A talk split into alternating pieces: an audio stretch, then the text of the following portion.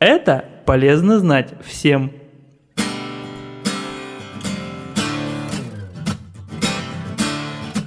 Привет! С полезными советами знакомлю вас я, Юлия. Пчелы – очень нужные насекомые. Их часто ставят нам в пример, показывая, как усердно необходимо трудиться. Но иногда эти милые трудолюбивые существа причиняют нам боль, иногда даже выводят на какое-то время из трудовой деятельности.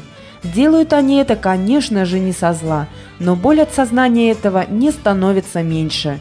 Итак, при укусе пчел или ос необходимо как можно быстрее удалить иголкой жало, протереть ранку спиртом и приложить к пораженному месту холод, кусочек сырого картофеля или кашицу чеснока.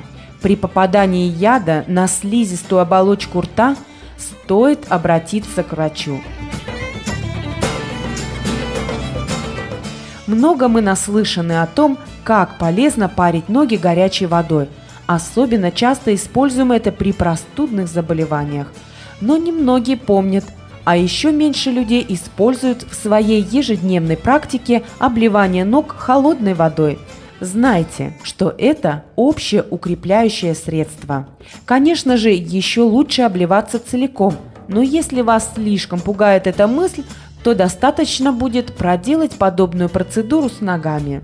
Помните, что делая это, вы обеспечите себя крепким сном, а на утро обнаружите, что у вас больше сил, чем обычно. Проверьте и увидите сами. И в заключение повторю коротко сегодняшние советы.